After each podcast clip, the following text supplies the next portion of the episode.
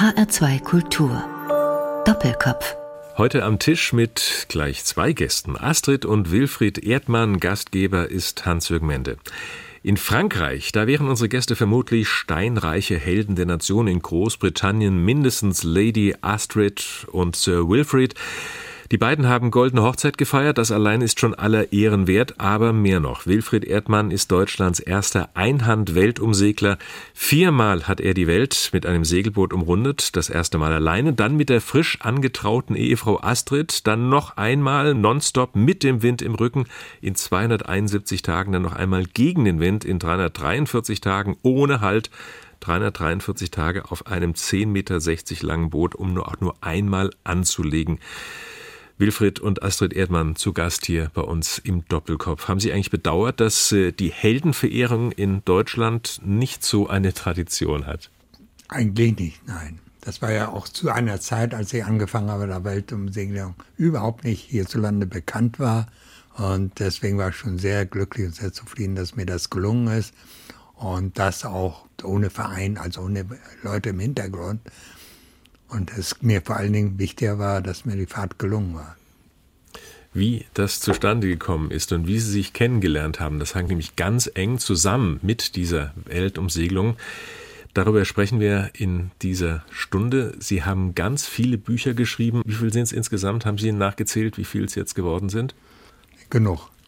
Genug. Es müssten mehr als 20 sein. Ja, stimmt. Haben Sie aber genau die so Gott ziemlich in jedem ja, Schaps, sagt man, an Bord von Segelbooten stehen. Denn es sind nicht nur Bücher, die jetzt Segler interessieren, sondern es sind Bücher, die über das Segeln weit hinausgehen, weil sie sich viele Gedanken machen über dies und das. Es gibt auch ein neues Buch über genau. eine Reise, die nicht so spektakulär war wie jetzt eine Nonstop-Weltumsegelung. Astrid Erdmann, wo waren Sie denn? Wir sind von der Schlei, wo wir wohnen, bis nach Gotland gesegelt. Das ist in der Ostsee und das ist an der Ostküste von Schweden. Und das ist eigentlich ein Heimatrevier, aber es kann auch ganz schön ungemütlich werden. Ich hatte gesagt, goldene Hochzeit, 50 Jahre verheiratet. Das heißt, Sie sind keine jungen Spring ins Felder mehr. Ähm, und dennoch wagen sie sich heraus. Ist das etwas, was ähm, beim Segeln einer der schönen Aspekte ist, dass man das auch im etwas fortgeschrittenen Alter noch betreiben kann? Man kann es machen, aber man sollte sich also nicht überfordern. Das denke ich auf alle Fälle. Also wenn ich an der Pinne sitze und mein Mann in seinem Alter auf dem Vorschiff herumturnt, mache ich mir natürlich mehr Sorgen als früher. Sie waren auf der Hochzeitsweltumsegelung, dann mehrere Jahre in der Südsee unterwegs und dann haben Sie lange pausiert in den letzten Jahren. Da ging es dann jetzt wieder los. Und das, obwohl Astrid Erdmann die Seekrankheit Sie fürchterlich plagt. Ja, das ist mein Handicap. Ähm, aber das Leben auf dem Boot gefällt mir. Deswegen segeln wir immer und Wilfried ist natürlich der perfekte Seemann. Der versorgt mich dann und dann muss ich eben mit. Das heißt, Sie liegen da oder haben Sie den Kopf im Eimer und, und er tröstet Sie und schaut, dass alles gut geht? Wie machen Sie das? Nee, ganz so ist es nicht. Also im Kopf im Eimer habe ich nie gesehen, aber über die Seite. Das hat schon stattgefunden und äh, sie braucht dann immer sehr viel Ruhe. Also liegen, liegen, liegen und, oder schlafen, das hilft. Und das über die ganze Reise dann, oder fast die ganze, also auch wenn es nur ein Tagesturn ist. Meist sagt man, das lässt nach einer gewissen Zeit nach. Die meisten Leute gewöhnen sich nach drei, vier Tagen daran.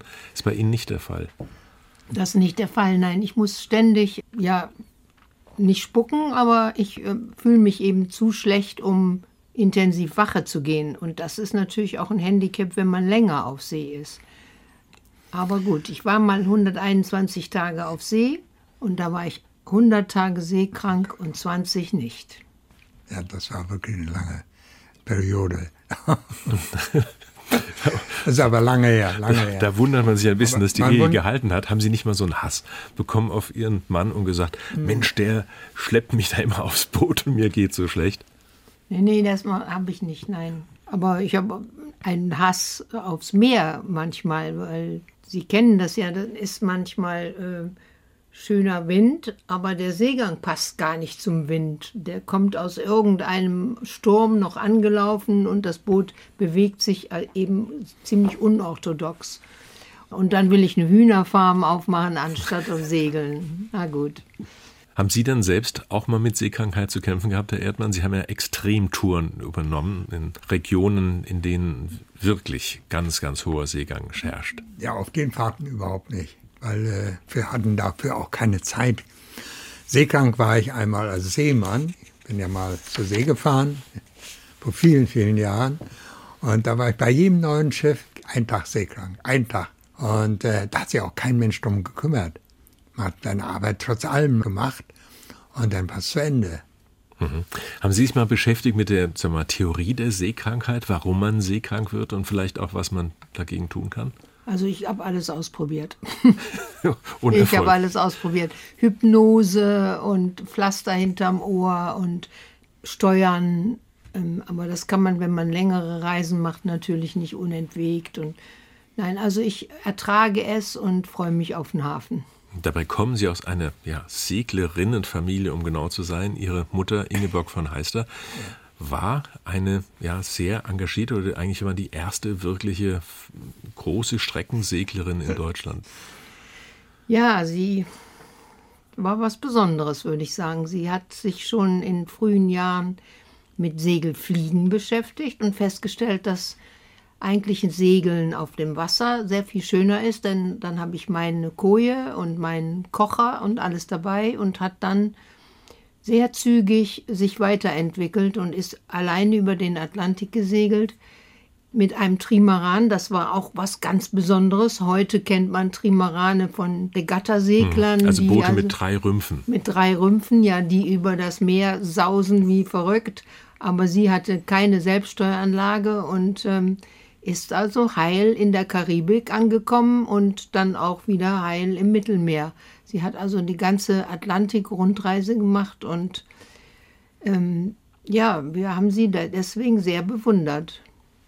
Und da hat sie in Ihnen, Herr Erdmann, wahrscheinlich auch den richtigen Schwiegersohn gefunden, dem sie wirklich Respekt zollen musste. Ja, das Paradox ist, wir haben uns ja kennengelernt an Bord von Ihrem Boot. Und zwar bei der Ausreise meiner ersten Weltumsegelung. In Gibraltar. 1966, also ewig her. Und äh, ja, hat geklebt, ja. Ja, ja wie war das? Sie, Sie haben dieses äh, junge, blonde Mädchen gesehen und haben sich dann eingeladen. wie war das? Na, ich habe die gesehen im Hafen, als sie einliefen bei Nebel und beide in gelbem Ölzeug und beide blond. Und da musste ich natürlich gucken, wie sehen die aus, als sie im Quai lagen. Und dadurch haben wir uns kennengelernt damals und hat geklebt, ja. Hat geklebt, hat 50 Jahre geklebt. Ja. Na, na, Dabei hatte Astrid Erdmann einen anderen Traummann eigentlich im Auge, der dunkelhaarig war und mit den Hüften schwingen konnte, nämlich Elvis. Und von dem haben sie jetzt eine Musik gewünscht hier in H2 Doppelkopf. Well, since my baby left me, well, I found a new place to dwell. Well, it's down at the end of Lonely Street, that heartbreak hotel where I'll be. I'll be just so lonely, baby. Well, I'm so lonely. I'll be so lonely, I could die. Although it's always crowded, you still can find some room for broken-hearted lovers to cry there in the gloom. will Be so, I'll be so lonely, baby. I'll be so lonely. I'll be so lonely, they could die. Man, tears keep flowing. The desk clerk's dressed in black. Well, they've been so long on the street, they'll never, they'll never look back and think it's so, think it's so lonely, baby. Well, they're so lonely. Well, they're so lonely, they could die. Heartbreak Hotel von Elvis. HR2 Doppelkopf mit den Weltumseglern Astrid und Wilfried Erdmann. 2018 haben sie eine nicht wirklich spektakuläre, aber sehr schöne Sommertour unternommen nach Schweden und da sind sie Elvis begegnet. Ja, das war ein kleiner Auslöser. Wir haben mal im NDR einen Beitrag gesehen über eine kleine Insel nördlich von Gotland, Vorrö heißt sie. Und da war ein Kneipenbesitzer, der mit seinem großen amerikanischen Schlitten über die Insel gefahren ist und äh, obendrauf ein riesiges Mikrofon und laut Elvis gespielt hat, um die Leute in seine Kneipe zu locken. Und da habe ich gesagt, da müssen wir mal hin. Und das war dann der Grund, warum wir da hingesegelt sind. Und ähm, das war ein Erlebnis, diese Kneipe, Kutens Benzin auf Vorö, wirklich für Elvis-Liebhaber gar nicht so schlecht. Dann haben wir den kleinen Konzertsaal da, dort besichtigt und äh, ein Papp-Elvis stand auf der Bühne und es war wirklich ein kleines, nettes Erlebnis, weil ich bin in genau der Jahrgang, der mit Elvis aufgewachsen ist. So ja, für seine Musik. Musik. Musik auch macht, ja. ja. ja. Primär, denke ich, hoffe ich. Ja. ja. Genau das wollte ich jetzt ansprechen. Teilen Sie denn diese Begeisterung oder sind Sie ein bisschen eifersüchtig auf diese Verehrung? Nein, nein, überhaupt nicht, denn äh, also Stimme hat. Da kann man ihn ja nicht äh, verleugnen und außerdem ist es ja bewundernswert. Nach, noch immer kommen täglich nach Memphis Tausende von Amerikanern aus, aus Anerkennung. Und äh, seine Musik wird ja auch immer noch gespielt und so. Ist also schon beneidenswert eigentlich. Spielt der Musik beim Segeln für Sie eine Rolle? Hatten Sie, sagen wir mal, ja, äh, Musik auch, dabei, wenn Sie auf Musik, Ihre Touren ja, gegangen ja. sind? Ja, ab und an, wenn, wenn die Stimmung vorhanden ist, also wettermäßig auch, also bei äh, sehr viel Wind oder bei Orkan oder bei Sturm generell, da höre ich nichts, nein. Da gibt es andere Dinge zu tun. Da hört man auch ne, fast nichts mehr, weil das es pfeift heult. und knallt. Es heult, ja. Heult. Man hat das auch kein Interesse. Und dann wird das eben verschoben auf Flaute. Habe ich auch gehabt, totale Flaute, vor allen Dingen am Äquator. Da war Musik schon ein großes Thema. Und vor allem, wenn der Tag so heiß ist und das Wetter so platt, da ist das ja äh, wunderschön. Und abends dann noch äh, eine Musik anstellen, sich ins Cockpit legen, nur mit einer Decke und dann drücken. Und dann kam, sagen wir mal, Alpha Dream. Die Abbas hatte ich zum Beispiel äh, während der ersten Fahrt nonstop.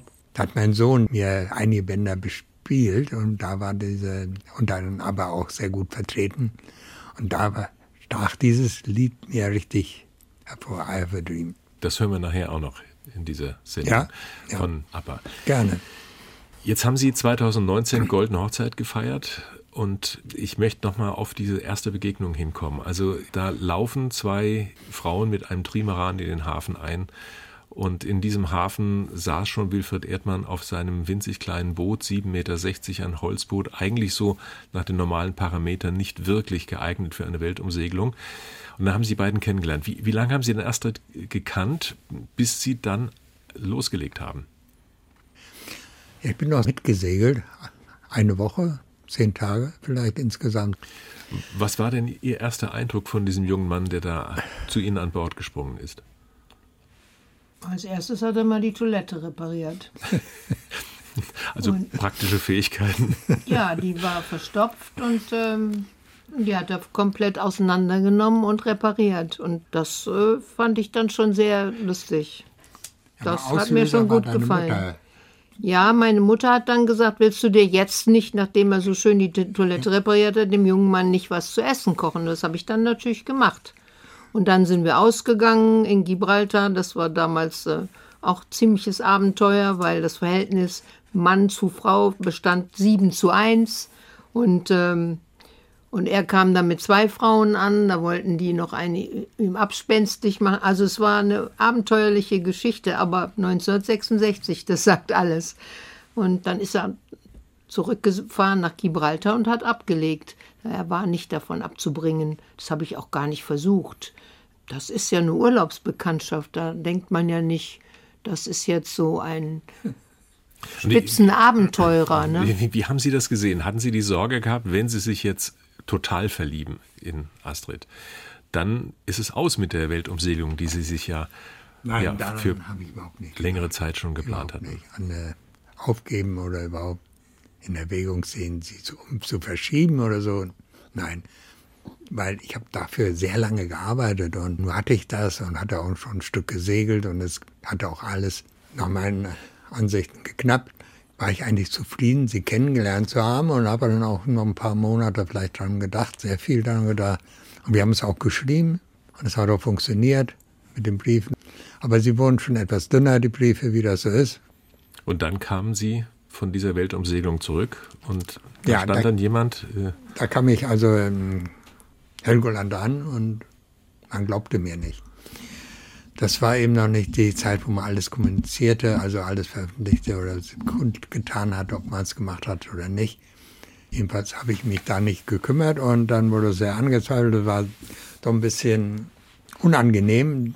Also man hat behauptet, Sie seien ein Schwindler. Ja, das könne nicht sein, mit so einem kleinen Boot die Welt einhand zu umsegeln. Genau, genau. praktisch in allen Zeitungen. So habe ich es gesehen. Und da habe ich dann äh, der Bildzeitung erzählt, dass ich eine Freundin in Düsseldorf habe. Und die kann es bestimmt bestätigen, mit der habe ich immer Kontakt gehabt und so weiter. Und daraufhin haben die Astrid eingeflogen nach Hamburg. und äh, ja, da hat es funktioniert, ja. Und die hat sich dann mit, mit denen auch noch auseinandergesetzt, ein paar Stunden, und dann war es in Ordnung. Ich war sozusagen der Beweis. Sie waren der Beweis, Sie konnten den Beweis führen. Ja. Genau, ich hatte die Briefe und ja. er hatte ja sowieso Logbücher mit allen Einklarierungen. Ja. Wilfrieds Stärke sind ja seine Logbücher. Er hat ja so viel Kraft auch da reingesetzt. Diese Logbücher sind wirklich äh, Dokumente. Sind fast Literatur, äh, wenn man sie liest. Dokumente zumindest, würde ich sagen, weil es wirklich alles haarklein aufgeschrieben. Ist das Logbuch so der Gesprächspartner für den Einhandsegler, der der eben nicht kommunizieren kann mit seinen, über seine Eindrücke? Ja, nur keine Resonanz. Kommt nichts zurück. Kommt ja nichts zurück. Aber andererseits freut man sich schon, wenn man es festgehalten hat, einen Tag darauf oder ein paar Tage später, wenn man nochmal nachschaut, dass es alles so fein notiert ist mit der Zeit und, so, und, und die Verhältnisse des Wetters oder der Wolken. Ja, und überhaupt über den Alltag der kam ja praktisch auch hinein. Es war nicht nur eine Segelbeschreibung, eine Meerbeschreibung, sondern auch das Leben an Bord. Jetzt gibt es ein Foto, da kommt er an und Sie stehen schon am Hafen. Ist das nachträglich dann gestellt worden? Also ich bin dann nach Cuxhaven gefahren und bin von Cuxhaven bis nach Glückstadt auf der Elbe mit ihm zusammen gesegelt. Von da existieren viele Fotos gemeinsam auf dem Boot. Nein, nein, das war alles. Äh, also Sie standen nicht in Helgoland schon? Nein, nein, das wusste ich noch nicht. Da kommt schon wieder ähm, der WDR ins Spiel. Da war ein, ein wunder, wunderbarer Beitrag, den ich jeden Tag mit Mittagsmagazin gehört habe. Und da wurde dann plötzlich telefoniert mit Wilfried Erdmann, dem ersten deutschen Weltumsegler auf Helgoland. Und dann habe ich natürlich versucht, ihn an die Strippe zu kriegen. Ah, da war Ihnen erst klar geworden, er ist zurück. Angekommen, er hat es geschafft. Ja. Er ist ja in Kapstadt abgelegt ja. und hat 131 Tage gebraucht bis nach Helgoland. Da kann man ja nicht wissen, wann kommt er denn und äh, ist er überhaupt noch schwimmt er überhaupt ja, noch? Heute ne? ist das kein Thema mehr. Nein, heute. Damals war das natürlich undenkbar. Ja. ja. Ja, ich hatte ja kein Telefon oder kein Funk. Nein, ja. nichts, gar nichts, nichts. Sie sind ein ganz zäher ja, Hund, hätte ich jetzt gesagt, wenn das nicht so unhöflich Stimmt. klingen würden. Denn Sie haben ja, also nicht nur diese Segelgeschichten unternommen, extreme Segeltouren, die Ihnen bis heute keiner nachgemacht hat, sondern Sie haben als junger Mann Ihre Heimat Mecklenburg-Vorpommern mit dem Fahrrad verlassen und äh, sind nach Indien geradelt. Das muss man sich mal vorstellen. Ist, naja. Das ist ja das keine bequeme. Tour, würde ich sagen, sondern da gibt es Wüsten und, und. Ja, das war auch eine Tour, die man heute ja überhaupt nicht, überhaupt nicht nachmachen kann. Kann, aus die, politischen weil, Gründen. Weil diese ja. Länder ja alle dicht sind. Also ich bin von über Italien nach Tunesien und dann über die arabischen Länder bis nach Indien. Also Sie sind jemand, der viel durchhält. Ähm, Astrid Erdmann ist über ihre Mutter ans Segeln gekommen und wie haben Sie das Segeln entdeckt vom Fahrrad aufs Boot? Das war in Indien tatsächlich. Da habe ich das Fahrrad verkauft und dafür einen Rucksack gekauft und wollte dann weiter trampen. Aber nach kurzer Zeit, nach wenigen Tagen, hat mir das schon nicht mehr gefallen und so bin ich in Südindien gelandet. Und dort habe ich ein Mädchen kennengelernt, die äh, ein Boot äh, nicht besessen hat, sondern jemand kannte, der ein Boot kannte, hat, ja. kannte mhm. sie ja und mich eingeladen hat, da einen Nachmittag mitgenommen. Und das hat gereicht. Das hat mir gefallen, weil durch den Wind, nicht? Der Wind macht ja die Arbeit und hast du nicht wie auf dem Fahrrad, dass meine Beine die, die Arbeit machen mussten. Segelboot, ja. ich war total begeistert und es ist, ist hängen geblieben, ja. Aber von dort bis zum Segeln auf dem Meer, das war dann noch ein weiter Weg. Und das dauerte viele Jahre, bevor ich die Mittel dafür zusammen hatte. Und das fing erst 66 oder 65. Nee. Jetzt das hören wir wieder Musik, die Sie sich gewünscht haben. Halleluja von Leonard Cohen. Warum das? Einfach herrlich? ja einfach herrlich und es berührt einen sehr. Now I've heard there was a secret chord that David played and it pleased the Lord. But you don't really care for music, do you? Like this. The fourth, the fifth, the minor fall, the major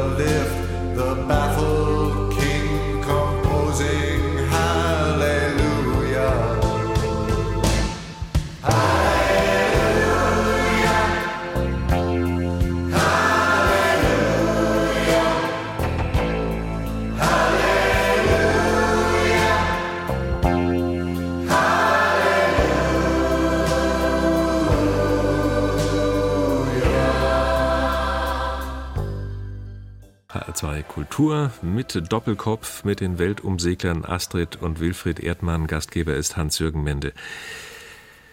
1968, da kam er wieder an von seiner ersten Weltumsegelung, die erste Einhand-Weltumsegelung eines Deutschen mit einem Boot, wenn man das sieht auf Fotos. Catena hieß es, wenn da jemand nachgucken möchte, ein 7,60 Meter großes Holzboot.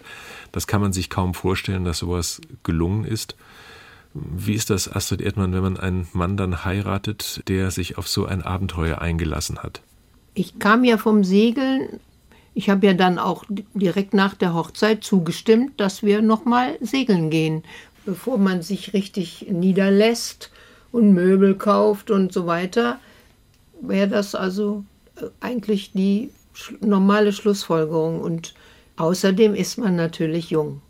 Und da muss man das ja machen. Da hat man ja keine Bedenken und man sagt einfach, ja, jetzt machen wir das.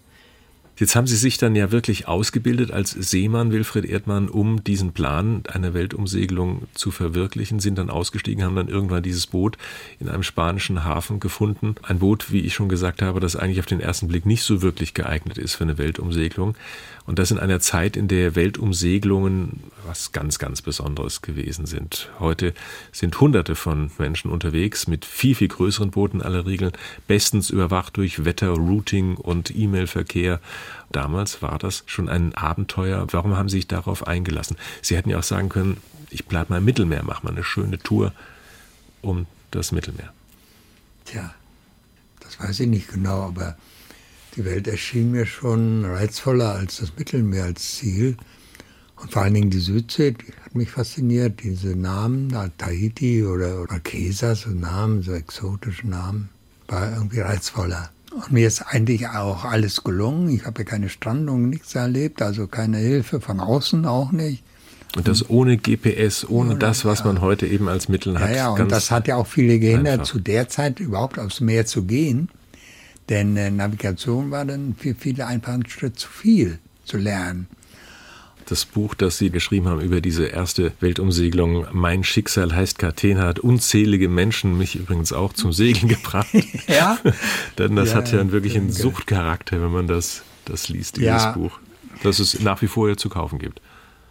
Ja. Dann kam die Idee, die Hochzeitsreise wiederum mit einer Weltumsegelung zu äh, ja, feiern. Dann sind Sie gleich wieder los. Gab es da Diskussionen oder war das klar? Nö, wir, das machen wir. Das Boot war ja auch kaum größer. Das waren 9,40 Meter oder sowas in der 8,90 Meter. Größenordnung. 8,90 Meter nur. Ja, aber da habe ich mich ja auch ganz auf Wilfried verlassen. Denn der war ja erfahren auf dem Gebiet und da brauchte ich ja nicht ähm, viel nachdenken. Äh, übers Geld habe ich ab und zu nachgedacht. Die Gebühren waren nicht ohne und so, solche Sachen. Aber da hat Wilfried des Öfteren gearbeitet. Zum Beispiel in Neuseeland, wochenlang neuseeländische Butter auf Schiffe geschleppt und Lämmer und all solche Also richtig Sachen. über die Schulter geworfen Ja. und Genau, und dann kam ja noch mal wieder wunderbar Geld rein. Jetzt haben Sie dann doch einen bürgerlichen Beruf ergriffen, Astrid Erdmann. Sie sind Lehrerin. Insgesamt, ich weiß das wegen meiner Rentenbescheide, komme ich auf sieben Jahre. Ja. Also das ist kein langes Berufsleben. Da musste ich mich dann schon auf Wilfrieds Einkünfte stürzen und davon leben. Ja. Ja, ich hatte viel Glück, war ja einer der ersten und deswegen war, war es pressemäßig auch interessant für viele. Unter anderem für den Stern, für den habe ich dann all diese Fahrten zum Teil zumindest geschrieben. Die haben sehr gut bezahlt und äh, da bin ich gut drüber weggekommen und dann auch, oder ich habe drei Jahre mal eine Segelschule gemacht, also eigene und äh, die ist auch sehr gut gelaufen und dann hat uns insgesamt sehr geholfen finanziell. Und dann die Bücher, die ja auch einige Monate brauchen zum Schreiben und zum Publizieren dann auch noch was. Ist ja nicht mit dem Schreiben dann zu Ende, das habe ich dann auch bald festgestellt, sondern dass man danach auch noch arbeiten muss. Man muss sich vorstellen, wie man das heute ja, macht, man liest ja, daraus. Ja. die Verlage, oder ho hoffen sie es zumindest. Und äh, heutzutage ist es sogar noch schwieriger. Der Markt ist schon länger. Oder Bücher werden nicht mehr so ganz so gelesen, nicht so es gibt da vielleicht auch zu viele schon. Und da kam Mitte der 80er Jahre diese, kann man sagen, Schnapsidee auf, die Welt einhand und nonstop zu umrunden, also ohne einen Hafen anzulaufen. Haben Sie das schon so ein bisschen gespürt, dass er unruhig wird an Land? Ja, das habe ich schon gemerkt. Also zu Nonstop muss ich noch mal was erklären. Viele Leute sagen, ich bin jetzt Nonstop bis nach Gotland gesegelt. Das kann man so nicht sagen. Also dieses Nonstop zum Beispiel 1984 von Kiel nach Kiel, ist wirklich ohne einen Hafen anzulaufen. Man muss alles mitnehmen und man muss ähm, eben diese Route wählen, wo kein Land ist. Also den ganzen Südatlantik herunter nach Kapstadt, nach also die Abkürzung Panama-Kanal, die üblich ist bei den meisten Nein. Weltumseglern, die kann man nicht nehmen, weil das dann würde man ja nicht anlegen. mehr nonstop. Ja. Genau, und dann eben alle großen Cups in Australien und dann Cap Horn, alles im Südpolarmeer und dann wieder nach Norden. Und äh, um auf Ihre Frage zu kommen, ähm, das habe ich schon gemerkt, dass da eine gewisse Leistungsbereitschaft bestand. also äh, der wollte sich noch mal fordern, der wollte noch mal brennen. Ja, das mal mit einem Boot, das ist 10,40 Meter 60. 60. Richtig, 10,60 Meter lang. Ein Aluminiumboot, das haben sie den Casco, also das heißt den Körper, haben sie bauen lassen, den Rest haben sie selber ausgebaut. Und dann kam genau. ja, ja 15 Jahre später eine noch viel ja, unsinnigere oder verrücktere Herausforderung, nämlich gegen die vorherrschenden Winde zu segeln. Und jeder Segler weiß, dann liegt das Boot schräg und schlägt. Und es ist eigentlich etwas, was man ja gar nicht so gerne mag. Engländer sagen also, Gentlemen kreuzen nicht. Sie müssen gegen den Wind segeln. Das waren 343 Tage, Wilfried Erdmann, die sie alleine auf diesem Boot gewesen sind. Das kann man sich überhaupt nicht vorstellen, wie man das aushält. Ja. Verrückt habe ich jetzt also im Nachhinein vor allen Dingen unterwegs nicht so sehr daran gedacht, dass wirklich eine verrückte Idee war. Und da waren Sie 60 schon, muss man und da sagen. Da war ich schon ja. 60 und das war auch anstrengend oder wirklich strapaziös, würde ich sogar sagen, zum Teil, denn äh, die Fronten ziehen da ja nicht nur wenige Stunden durch, manchmal über den ganzen Tag und zwei Tage. Das war also sehr zäh, sehr, sehr, sehr nass vor allen Dingen und schräg und millionenfach mit dem Bug ins Wasser, immer rein in die See und gischt, gischt, gischt. Segelkürzen war auch so eine Aktivarbeit am Tag, mehrere Male, zehnmal mehr manchmal, kürzen, wieder ausreifen, wieder kürzen und wechseln, äh, wechseln der Vorsegel, denn ich habe keinerlei keinerlei Rollfox gefahren, ja, also keine normale Komfortsegel oder ja. sowas, sondern das ist alles sehr rudimentär. Ja, sehr, ja. auch sehr einfach ausgerüstet, simpel, würde ich schon sagen. Denn ich ahnte, ich wollte die Fahrt machen. Das ist ja bei, bei mir das Premium, dass der Vordergrund steht, die, dass die Fahrt gelingt. Und äh, das, äh, daran scheitern ja sehr viele, die sich überausrüsten. Also Dinge gibt, die man gar nicht garantieren kann und dann da unterwegs einen Schiffbruch mit erleiden oder was immer. Und dadurch bin ich eigentlich noch mehr oder weniger der einzige Deutsche, dem das gelungen ist. Und das seit 2000, seit Sie diese, diese Tour gemacht Eins. haben. 2000, 2001. Die sowieso. Ja. Nur das ist irgendwie, ich sagte, es liegt nicht jedem. Also, nee, liegt nicht jedem, das würde ich ja auch sagen. Ernährungstechnisch schon schwierig, sich zu versorgen an einigen Tagen, manchmal zu vielen Tagen. Und dann ging mir auch das Essen aus, wahrscheinlich aufgrund der des Bedarfs, denn durch, aufgrund der vielen Bewegungen, der Anstrengung, braucht der Körper mehr Energie. Und daran habe ich nicht so sehr gedacht bei der Planung. In der Zwischenzeit haben Sie, glaube ich, ein Haus gebaut. Genau. Während er weg war. Ja. Wusste, wusste er davon oder war es eine Überraschung? Ja, das hatten wir gemeinsam geplant. Wir haben seit zehn Jahren auf eine Baugenehmigung gewartet, weil wir im Außenbereich wohnen. Und äh, in dem Jahr, wo er schon fast abgelegt hat, kam, kam die Genehmigung. Und dann musste ich da durch. Das Ja. war im Nachhinein ganz gut, ne? Wenn er dann auch noch mit dazwischen quatscht. Darf ich Sie mal fragen, warum quält Ihr Mann sich so? Ja, das weiß ich auch nicht. Also ich hatte damals große Bedenken, weil ich fand es großartig, dass er nonstop mit dem Wind gesegelt ist. Aber als er dann mit 60 meinte, er müsste auch gegen den Wind, habe ich gesagt, ich werde die Türschlösser ändern. Tja, so war das. Also ich konnte es beim besten Willen nicht verstehen, weil er war immer der Erste und immer alles gelungen. Und da muss man nicht solche Herausforderungen nochmal in so einem gewissen Alter äh, angehen. Aber Also Sie hatten das Sorge. vergessen Sie natürlich, Sie wenn Sie. Sorge, ja. Ja, das vergessen Sie, wenn das alles geklappt hat, dann ist ja die Euphorie unermesslich. Aber da ist ein Dickkopf, der lässt er sich auch nicht. Oh äh, ja, das ist ein Pommerscher. Dickkopf.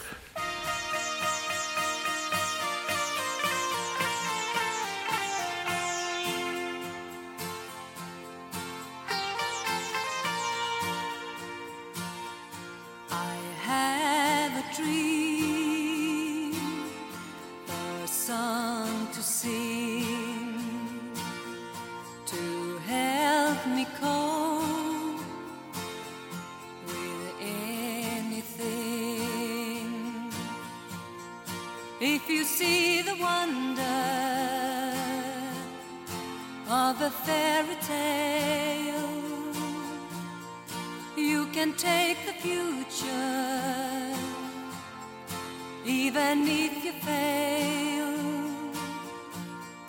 I believe in angels, something good in everything I see. I believe in angels.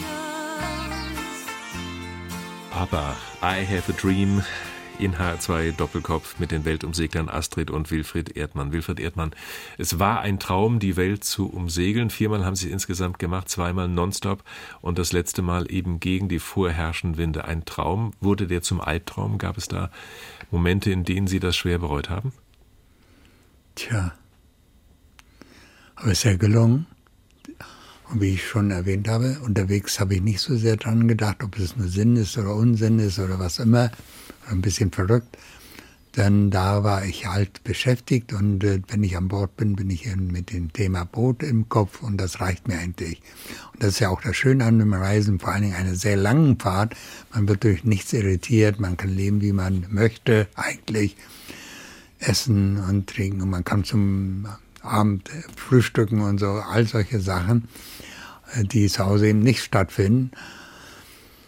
Und das, das, das genügt mir schon. Ich habe mein Logbuch, ich habe meine Seekarten gehabt, die einen eigentlich oft stoppen, weil man, wenn man sieht, so ein Ziel auf dem Meer von drei, vier, 5.000 Meilen, Seemeilen am Stück gegen den Wind, das war es ja, da dann, dann klopft einem das Herz schon. Immer wieder. Man ähm, guckt ja jeden Tag auf die Seekarte. Man, die liegt ja auf dem Tisch praktisch. Und dann sieht man, wie viel man, wie klein die Schläge sind auf der Karte, Ja. mit denen man vorangekommen ist. Und ich wurde auch einige Male zurückgeworfen aufgrund der Bedingungen des Sturms oder des Wetters. Und er lief dann ab vor dem Wind, also Das wieder heißt, zurück. fuhren wieder und musste zurück, ja. Zwei Tage später praktisch wieder diese Strecke erneut aufkreuzen. Und das kostete auch Zeit. Und äh, irgendwann wird einem die Zeit auch sehr lang. Also 300 Tage schon arg lange, ja. Ja, wenn man Ihr Buch liest über diese Tour, dann erfährt man, dass es auch Momente echter Einsamkeit gab. Sie haben festgestellt, 343 Tage ohne Kontakt. Das heißt, Sie hatten zum ersten Mal, glaube ich, ein Satellitentelefon dabei auf dieser Tour, aber das ist eben doch weniger als ein Mensch an der Seite zu haben. Ja, das hat mir eigentlich wenig geholfen. Die Gespräche waren sehr umständlich. Die Verbindung herstellen. Und dann äh, musste ich auch während des Gesprächs den Kurs halten, damit ich den Satelliten nicht verliere. Und äh, mit einer Hand hat den Hörer halten, mit der anderen der, der, das Boot steuern und dann noch äh, irgendwas anderes tun. Also es war sehr anstrengend.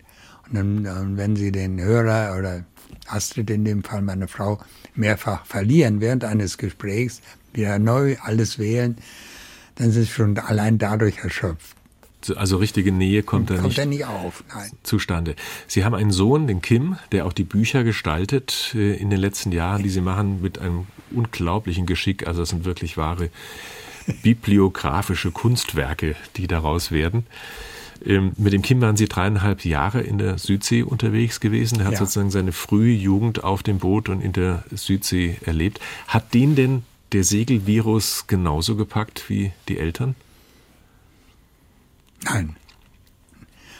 Er hat kein Boot und er segelt gerne mit uns oder wenn wir, wenn wir ihn mal mitnehmen. Geschieht ja sehr, sehr, selten. Denn er ist sehr, sehr ver- versessen, würde ich nicht sagen. Also doch hängt sehr an seinem Beruf. Ja, ist eigentlich schade. Ja, aber Kinder müssen sich ja oft auch lösen von zwei Eltern, die so einen Bekanntheitsgrad auch haben und so viel geleistet haben. Weil mehr als das, was sie geschafft haben, die Welt nonstop gegen den Wind zu umrunden, das ist ja auch nicht mehr zu toppen. Vielleicht könnte man sich den Arm nach hinten binden oder mit einer Augenbinde segeln oder so etwas. Das Boot, mit dem Sie das gemacht haben, diese Aluyacht Catena Neu, die stand viele, viele Jahre bei Ihnen an der Schlei ähm, auf dem Grundstück. Sie haben es dann irgendwann wieder ausgepackt und äh, machen jetzt seit ein paar Jahren, sagen wir mal, ganz normale, also schon anspruchsvolle, aber ganz normale Touren, wieder zu zweit mit Ihrer Ehefrau Astrid. Also die letzte Tour war 2018, haben Sie ein Buch geschrieben und das erschien 2019. Warum wir weiter segeln von Glücksgefühlen und Altersbeschwerden an Bord steht da. Erklären Sie uns doch bitte mal den Untertitel. Warum wir immer weiter segeln? Ja, wir können es nicht lassen. Es ist äh, das Leben an Bord, was uns begeistert und das Alter. Wir sind jetzt beide zu alt, um irgendwelche anstrengenden Reisen, äh, Extreme Reisen. extreme Reisen zu machen. Und wir wohnen auch in einer hier in einer Gegend, wo äh, wunderbare Segelreviere vor der Haustür liegen. Und deswegen haben wir uns entschieden, das also nicht mehr so exzessiv zu betreiben, das Segeln. Aber wir waren auf den Färöerinseln, das ist dann auch schon, Eine ganz erhebliche Anforderung für einen normalen Segler. ja, das ist dann auch Ja. schon schwierig gewesen. Und diesmal war es die Ostsee und die kann auch äh, schwierig werden, aber sie war es eben 2018 nicht. Es war ein wunderbarer Sommer und ähm, solange wir das noch so machen können, machen wir das. Ja. Wäre ein Umstieg auf ein Kreuzfahrtschiff mit fünf Sterne Komfort was für Sie? Wilfried Erdmann? Das ist aber eine seltsame Frage. Nein. Nein, wäre nichts für mich. Versorgt von morgens bis abends. In alle Richtungen. Nein. Ja. Wenn man eines ihrer 20 Bücher oder mehr als 20 Bücher gelesen hat, dann wird man fast zwangsläufig zum Segler. Da muss man vielleicht sogar ein bisschen warnen davor. Gibt es irgendeine Idee, was aus Ihnen geworden wäre, wenn es keine Segelboote gäbe, Wilfried Erdmann? Vermutlich wäre ich Seemann geblieben. 2019 haben Sie Goldene Hochzeit ge gefeiert und das nach diesem aufregenden Leben, dem er ja doch einige Zeit auch auf See verbracht haben, während Sie dann auf Land waren und dann haben Sie viele Touren gemeinsam gemacht. Und von Ihnen habe ich mal gelesen, in einem Ihrer Bücher, Sie haben Astrid mal als Ihr Navigationsgerät durchs Leben geschildert. Sie verhält sich so. Sie organisiert gerne. Und das war eigentlich auch auf unserer Südseefahrt, überhaupt auf den Fahrten, die ich mit Astrid zusammen gemacht habe, dass sie sich mehr um äh, Hafen oder Land kümmert, als auf See ums Boot. Da mache ich das und wir ergänzen uns diesbezüglich eigentlich exzellent. Und dadurch gibt es auch keine Diskussion. Jemand, der krank ist, der diskutiert ja nicht. Das ist eigentlich ein ganz großer ist, ja. Vorteil gewesen. Wir haben uns äh, halt gelebt, aber nicht irgendwelches ausdiskutiert. Genau, hast du gut gesagt. Diese Seekrankheit als das Geheimnis einer langen Ehe auf See. Ich wünsche Ihnen beiden alles Gute, noch schöne Touren. Ich frage jetzt gar nicht, was geplant ist, weil das verraten Sie ohnehin nicht. Dankeschön. Danke Ihnen sehr fürs Kommen. Das Danke war HR2 Doppelkopf mit den Weltumseglern und Buchautoren Astrid und Wilfried Erdmann. Danke fürs Zuhören, sagt Hans-Jürgen Mende.